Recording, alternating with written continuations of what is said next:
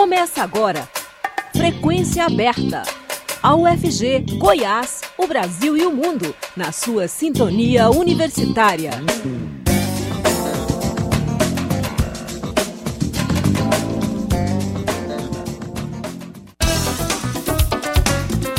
Olá, boa tarde. Pontualmente às 5 horas está começando Frequência Aberta. Eu sou Rodrigo de Oliveira, fico com vocês até às 5 e meia com as principais notícias do dia. Você pode nos ouvir também pela internet, no site da Rádio Universitária, no aplicativo Minha UFG e nas principais plataformas de podcast. Fique conosco. O Congresso Nacional aprovou agora há pouco o reajuste de 9% para os servidores federais e o piso nacional da enfermagem. O projeto foi aprovado ontem pela Comissão Mista de Orçamento e agora há pouco em plenário. O reajuste de 9% dos servidores do Executivo vale a partir de maio. Esse é o primeiro acordo para reajuste firmado entre o governo e os servidores desde 2016. O impacto do aumento neste ano será de 11,6 bilhões de reais e já estava praticamente todo incluído no orçamento de 2023. O Congresso aprovou ainda um crédito especial no valor de 7,3 bilhões para que o Ministério da Saúde possa auxiliar a implementação do piso salarial de várias categorias da enfermagem também a partir de maio. O ex-presidente Jair Bolsonaro, do PL, alegou hoje em depoimento à Polícia Federal que estava sob efeito de remédios quando postou um vídeo com fake news sobre as eleições após os atos golpistas em Brasília. No vídeo, Bolsonaro divulga a notícia falsa de que Lula não foi eleito pelo povo, e sim escolhido pelo Serviço Eleitoral, junto a ministros do STF, Supremo Tribunal Federal, e do TSE, Tribunal Superior Eleitoral. O post mostrava um trecho de uma entrevista de Felipe Jimenez, procurador do Mato Grosso do Sul, apoiador declarado de Bolsonaro, alegando que não houve transparência na apuração das urnas eletrônicas e que não é possível ver a contagem dos votos, o que também não é verdade. A publicação viralizou rapidamente nas redes sociais e foi apagada poucas horas depois. Segundo os advogados de Bolsonaro, ele queria compartilhar o vídeo consigo mesmo no WhatsApp para assistir depois, mas acabou se equivocando e postando o conteúdo no Facebook. Bolsonaro foi ouvido hoje pela Polícia Federal por cerca de duas horas no inquérito que investiga os atos golpistas do dia 8 de janeiro, quando apoiadores dele invadiram e depredaram os prédios do Palácio do Planalto, do Congresso Nacional e do STF em Brasília. O ex-presidente passou a integrar a apuração após a postagem do vídeo na rede social, o que ocorreu dois dias após a invasão das sedes dos três poderes. Presidente do Senado, Rodrigo Pacheco, do PSD, leu hoje, durante a sessão do Congresso Nacional, o requerimento para a criação de uma CPMI, uma comissão parlamentar mista de inquérito, para investigar os atos golpistas do dia 8 de janeiro. De autoria do deputado André Fernandes, do PL, o pedido de abertura era um pleito dos parlamentares bolsonaristas desde o início dos trabalhos legislativos. A ideia era desgastar o governo. O governo era contrário à CPMI, mas mudou o discurso e passou agora a dar o aval à abertura de uma investigação após o ex-ministro do GSI, Gabinete de Segurança Institucional, General Gonçalves Dias, aparecer nas imagens da invasão no Palácio do Planalto. A aposta de governistas é indicar o maior número de aliados possível para a CPMI. Um dos objetivos é isolar na comissão os parlamentares escolhidos pela oposição. É, com a leitura do requerimento de criação da CPMI pelo presidente do Congresso Nacional, Rodrigo Pacheco, a mesa diretora do Congresso vai fazer agora os cálculos de proporcionalidade para a composição da comissão, que terá 16 deputados e 16 senadores como titulares. A decisão sobre quantas cadeiras cada bloco partidário poderá indicar será publicada no Diário Oficial do Congresso e depois disso abre-se um prazo para que líderes indiquem os integrantes da investigação. Pelo menos dois filhos do ex-presidente pleiteiam compor a CPMI. O temor é que Bolsonaro seja o alvo principal da comissão mista de inquérito. Por isso, o deputado Eduardo Bolsonaro deve ser um dos três nomes indicados pelo PL para a CPMI. Além de Flávio Bolsonaro, também do PL, pegar uma das cadeiras reservadas para os senadores. O relator provavelmente será indicado pelo maior bloco da Câmara, que abriga 175 parlamentares aliados ao presidente da Casa, Arthur Lira, do PP. Um dos nomes que já apareceram como candidato é o do deputado maranhense André Fufuca, também do PP. Caso a relatoria fique com o Senado, o candidato mais forte é Renan Calheiros, do MDB. E a prévia da inflação em 12 meses desacelera para o menor nível desde outubro de 2020. O IPCA 15, Índice Nacional de Preços ao Consumidor Amplo 15, considerado uma prévia da inflação oficial do país, desacelerou pelo segundo mês seguido para 0,57% em abril em março, o índice havia sido de 0,69% e em fevereiro de 0,76%. De acordo com o IBGE, Instituto Brasileiro de Geografia e Estatística, a inflação acumulada em 12 meses é a menor em mais de dois anos. A taxa de 4,16% é a menor desde outubro de 2020, quando ficou em 3,52%. Foi também a primeira vez que o índice ficou abaixo de 5% desde fevereiro de 2021. A meta para a inflação esse ano é de 3,25%, com margem de 1,5 ponto percentual para mais ou para menos. E Nova Veneza ampliou as aulas gratuitas de italiano para os moradores da cidade. A Prefeitura de Nova Veneza, que fica a cerca de 35 quilômetros de Goiânia, ampliou o número de vagas das aulas de italiano para toda a comunidade local. Até então, as aulas eram restritas a estudantes da rede municipal de ensino. Agora, qualquer pessoa pode frequentar as aulas que estão sendo oferecidas semanalmente na Escola Estadual Francisco Alves. Cerca de 60 pessoas estão aprendendo a língua materna dos imigrantes que vieram do país europeu e transformaram a região de Nova Veneza ainda no final do século XIX. Hoje, a cidade é conhecida pelo festival gastronômico anual que tem como atração principal os pratos mais tradicionais da culinária italiana e a edição desse ano está quase chegando. De acordo com a Prefeitura, as aulas de italiano são mais um treinamento para que a população local receba melhor os visitantes do evento. Já marque então aí na sua agenda.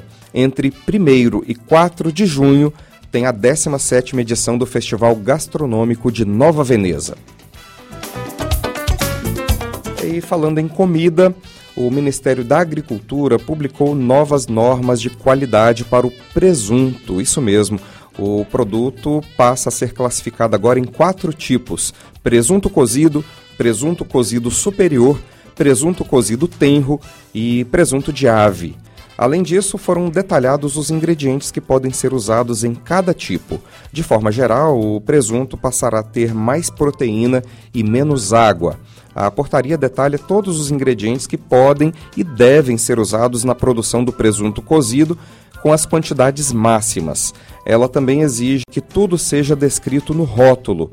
A normativa para os fabricantes começa a valer no dia 2 de maio, mas os que são registrados no Ministério da Saúde terão um prazo de um ano para se adequarem a essas mudanças. Essa é a primeira atualização nas regras para o presunto em mais de 20 anos. Agora são 5 horas e 9 minutos. A gente faz um pequeno intervalo e volta já com frequência aberta. O Frequência Aberta volta já.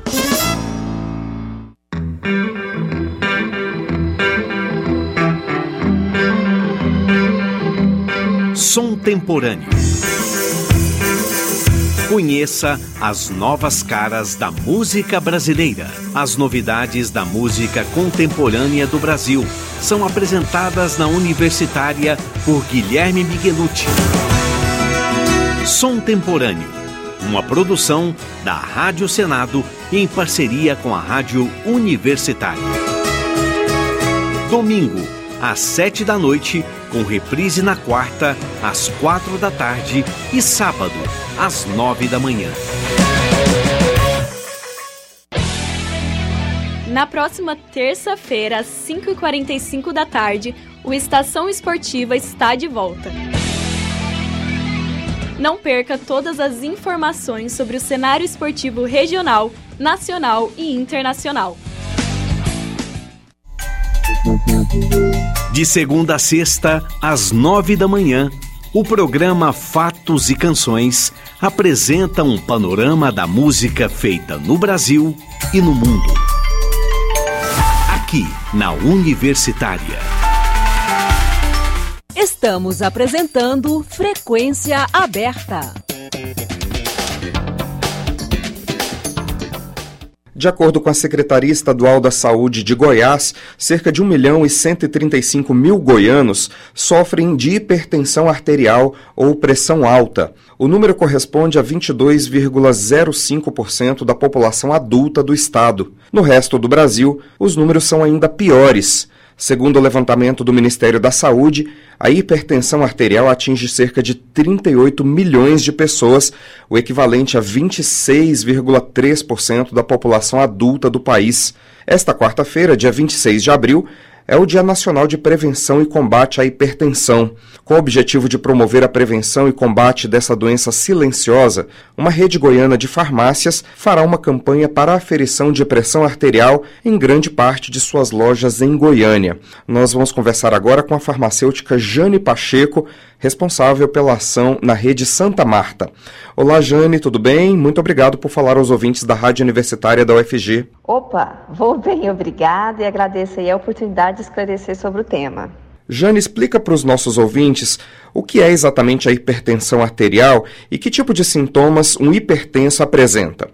A hipertensão arterial, resumidamente falando, é a força do sangue contra a parede da artéria à medida que o volume de sangue ele é bombeado pelo coração, né?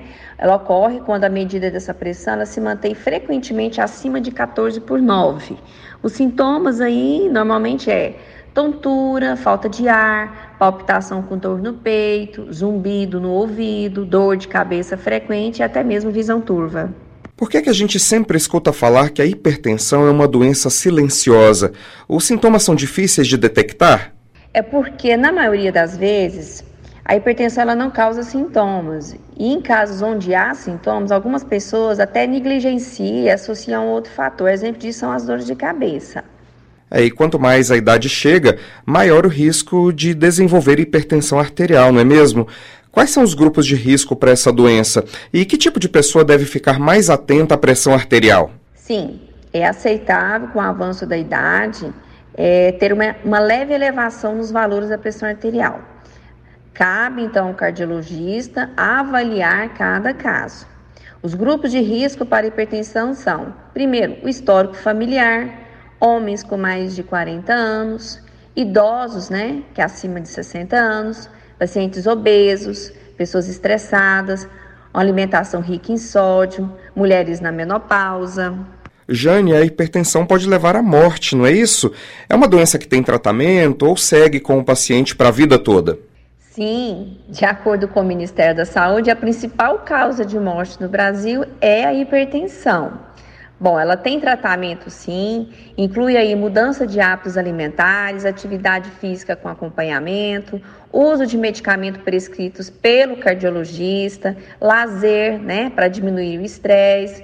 Né? Essa doença ela não tem cura, tá? Ela é crônica e deve ser tratada pelo resto da vida. Por isso a importância de ter o acompanhamento e a monitorização. A Santa Marta, onde você trabalha, preparou uma ação em várias farmácias da rede de prevenção e detecção da hipertensão. Explica para a gente como é que vai ser esse trabalho e qual a importância da pessoa descobrir logo que é hipertensa. Sim, algumas de nossas lojas têm a licença para realizar o serviço farmacêutico de aferição de pressão arterial. Lembrando que esse serviço ele não é de caráter de diagnóstico, mas sim como um cuidado em saúde, semelhante a uma triagem na qual a gente sugere que o paciente ele procure um especialista para uma avaliação mais minuciosa nos casos onde a pressão arterial dê alterada. Eu conversei com a farmacêutica Jane Pacheco, da rede de drogarias Santa Marta. Jane, obrigado pelo bate-papo e sucesso para vocês na campanha. Obrigada, obrigada. Agora são 5 horas e 14 minutos e uma lei de 2003 obriga o ensino da história e da cultura africana e afro-brasileira nas escolas de nível fundamental e médio de todo o país. A lei foi instituída para valorizar a diversidade e reconhecer a contribuição do povo negro na sociedade brasileira. A professora de História Ana Maria Dias Vresvec, do CEPAI UFG, conversou sobre os 20 anos dessa lei com a jornalista Maria Cristina Furtado. Vamos acompanhar. Em 2023, a Lei número 10.639, que obriga o ensino da história e da cultura africana e afro-brasileira nas escolas de ensino fundamental e médio, sejam públicas ou privadas, completa 20 anos.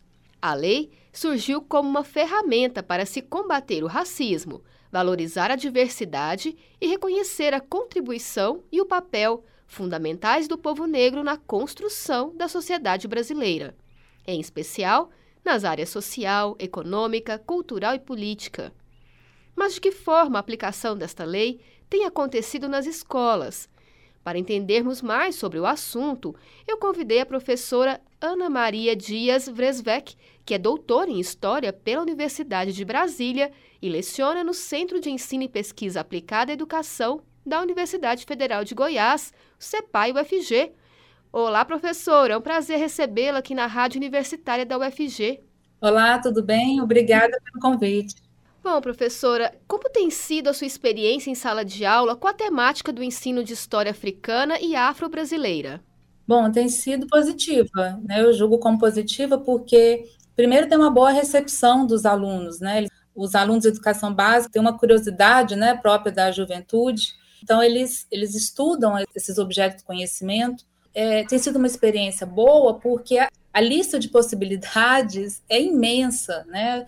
É, os objetos de conhecimento sobre história africana e afro-brasileira tem muitos exemplos nos currículos, né? Eu queria falar um pouquinho aqui das aulas de história, que é a área em que eu atuo. A gente começa estudando história, a gente começa estudando África, porque né, o ser humano, a espécie humana surgiu na África, onde estão, né, são encontrados os fósseis mais antigos da espécie humana. Então a história é a história africana, a espécie humana é africana. Então a gente já começa a falar de história, a gente começa já falando de continente africano. E aí a gente tem uma série de outros elementos para se estudar a história africana e afro-brasileira, né? Como, por exemplo, as grandes civilizações africanas, né? Para além do Egito antigo, né? A gente tem os reinos de Gana, Mali, Songhai, e a, a relação entre uma cultura africana tradicional e o processo de islamização do norte da África. A gente trabalha a diáspora africana, que está relacionada ao comércio de escravos no Atlântico. Eu gosto muito de trabalhar esse conceito de diáspora africana, porque não reduz o africano escravizado a somente a, a experiência da escravidão, né?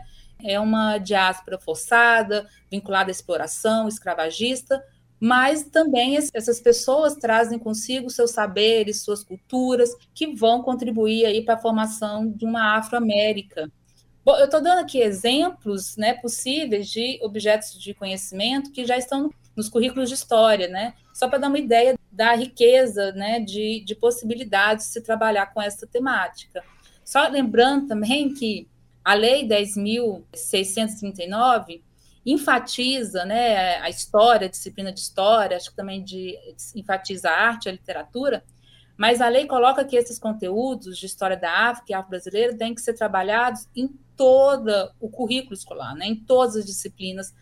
Eu gostaria também, eh, professora Ana Maria, que você explicasse aqui para o nosso ouvinte a importância né, desse ensino, né, não só da história afro-brasileira nas escolas, mas dessa temática envolvendo aí todo o arcabouço de ensino-aprendizagem da, das escolas. Bom, essa história, né, afro-brasileira, africana, né, e todo esse arcabouço, né, temático é muito importante. Primeiro, rompe com a história eurocêntrica. Quando eu era aluna da educação básica, lá nos anos 1990 ainda, né, foi ensinado para mim uma história muito eurocêntrica, né? É, não é que a gente não via é, história de outros continentes. Tinha lá a história da África, tinha lá astecas, incas e maias, mas essa história aparecia quando era achada, esses outros lugares, esses outros continentes apareciam nas aulas de história quando eles eram achados, descobertos, passavam a se relacionar com a história europeia, né? Então, assim, o fio condutor era o homem europeu, né? O fio condutor dessa história eurocêntrica, né? Que acabava então sendo a história da, da branquitude do europeu colonizador. Então, é muito, muito importante romper com essa história eurocêntrica. Por uma questão primeiramente epistemológica, de ampliar o conhecimento, um alargamento do conhecimento, né, uma melhor compreensão da história, né, da história da humanidade como um todo, e, e, também uma importância ética, porque a gente não pode falar de educação básica sem falar de formação de seres humanos, formação para a cidadania, né? uma formação ética. Primeiro, porque passa por uma valorização identitária da população afrodescendente. Né? A gente está na educação básica, a gente está lidando com crianças, com adolescentes, com jovens pretos e pardos, que esse conteúdo é importante para a construção da sua autoestima, a valorização identitária né, da, da negritude. E essa temática também é importante por uma, por uma visão também crítica, de trabalhar de forma crítica o racismo na construção de uma educação antirracista. Né? Não dá para, por exemplo, é, criticar o racismo, trabalhar as relações éticas no Brasil, estudando só Mesopotâmia, Idade Média. Esses conteúdos são importantes, não estou desmerecendo, mas assim, a problematização do racismo no Brasil, ela vem com mais força, ela é trabalhada de forma mais enfática justamente com, com o trabalho desse, desse conteúdo. E aproveitando, professora, que você falou sobre a questão do racismo, na sua opinião, qual que é o papel da escola no combate ao racismo? A escola é um espaço duplo. Assim como todo espaço social, a escola também é um espaço ambíguo e contraditório. A escola, infelizmente, reproduz o racismo, né? O racismo é reproduzido na escola porque o racismo está né, tá na sociedade e a, e a escola faz parte da sociedade, né? Então, assim, infelizmente, a gente tem na escola episódios né, de alunos, eh, colegas chamando um outro de macaco, é, professores que até acho que de forma inconsciente reproduzem o racismo.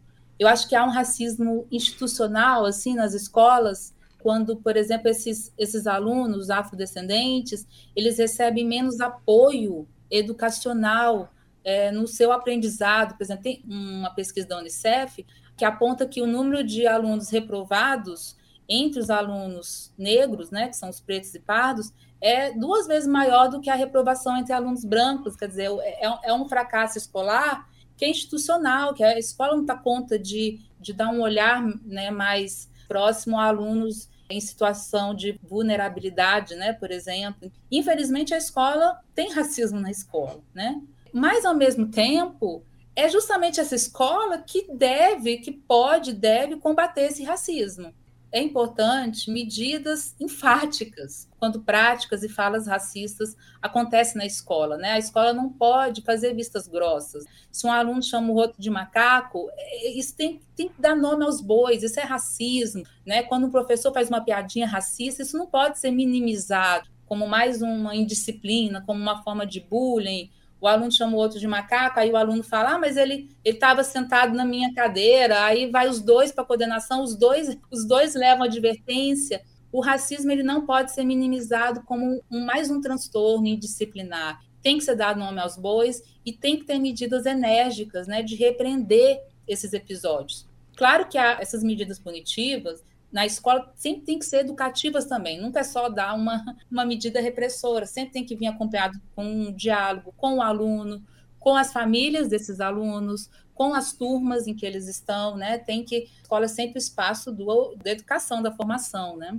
Para além dessas medidas ocasionais, tem que ter uma cultura antirracista permanente na escola é, não só nas datas comemorativas lá do, da abolição ou do Dia da Consciência Negra. Tem que ter uma cultura antirracista nos planos de ensino dos professores, né? Isso ser um tema que é trabalhado ao longo de todo o ano letivo. E aí, na minha opinião, como professor de educação básica, eu acho que a gente, nós professores, estamos correndo atrás, estamos fazendo nossa parte, estudando esse assunto, pesquisando esse assunto e tentando inserir da melhor maneira possível essa temática nos nossos planos. Você citou mais no começo da entrevista o seu contato com um aprendizado né, de história muito eurocêntrica durante a sua formação de educação básica. Mas quando você foi para a graduação, como que foi o seu acesso a materiais e informações sobre história africana e afro-brasileira? Tinha acesso ou também tinha esse foco mais eurocêntrico? Olha, eu fui aluna de educação básica nos anos 90, né? Então eu fiz a minha graduação, eu fiz graduação em história na, aqui na UFG no início dos anos 2000. Acho que eu, nessa época, nesse período, eu não tive matéria específica sobre história da África, a, relações étnico-raciais, eu não tive.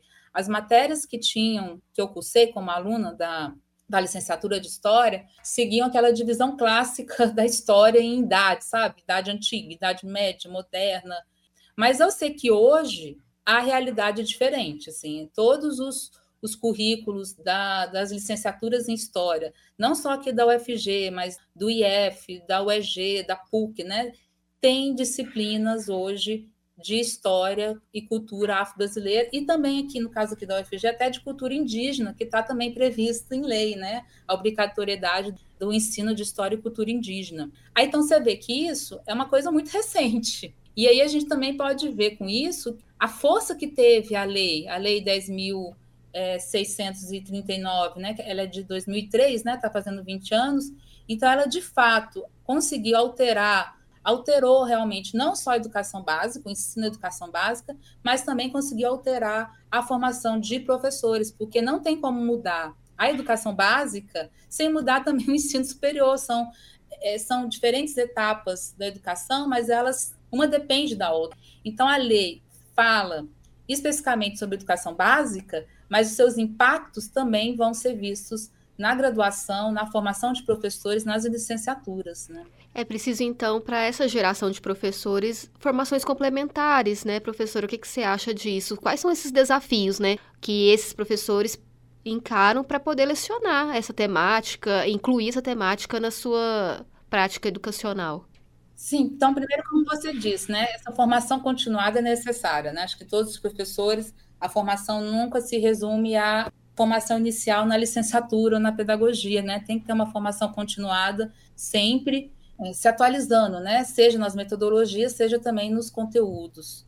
Outros desafios, assim, que eu acho, assim, para a gente conseguir lecionar essa temática nos dias atuais. Eu acho, assim, que é um desafio hoje para o ensino de história, é um desafio a gente dar a história do negro na história e não reduzi-lo a experiência escravagista, sabe? Assim, essa questão racial aparece muito nas aulas de história, quando está falando de escravidão no Brasil colônia, no Brasil império, mas aí é, parece que some isso um pouco depois da abolição, sabe? Então, assim, é um desafio muito grande continuar trabalhando essa temática no Brasil do século XX, trabalhar o movimento negro, o teatro negro, a imprensa negra, seja na era Vargas, na ditadura militar, aqui no início, né, na, na na história do tempo presente, aqui nesse início de século XXI.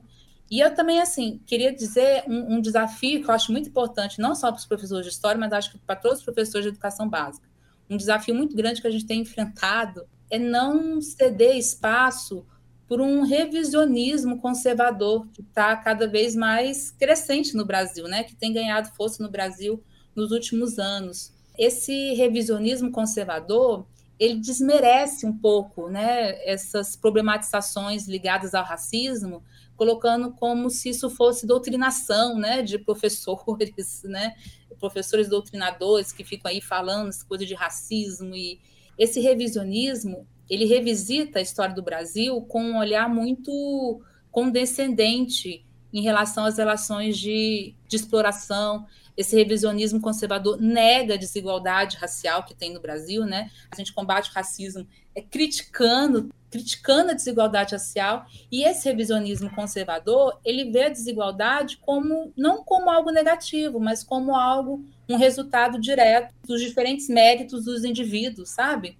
Sempre trazendo a crítica à desigualdade racial, social e racial, percebendo-a como resultado de processos de exploração, seja no presente, seja no passado.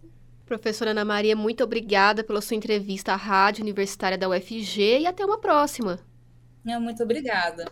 Eu conversei com a professora Ana Maria Dias Veresvec, que é doutora em História pela Universidade de Brasília, UNB, e leciona no CEPAI UFG.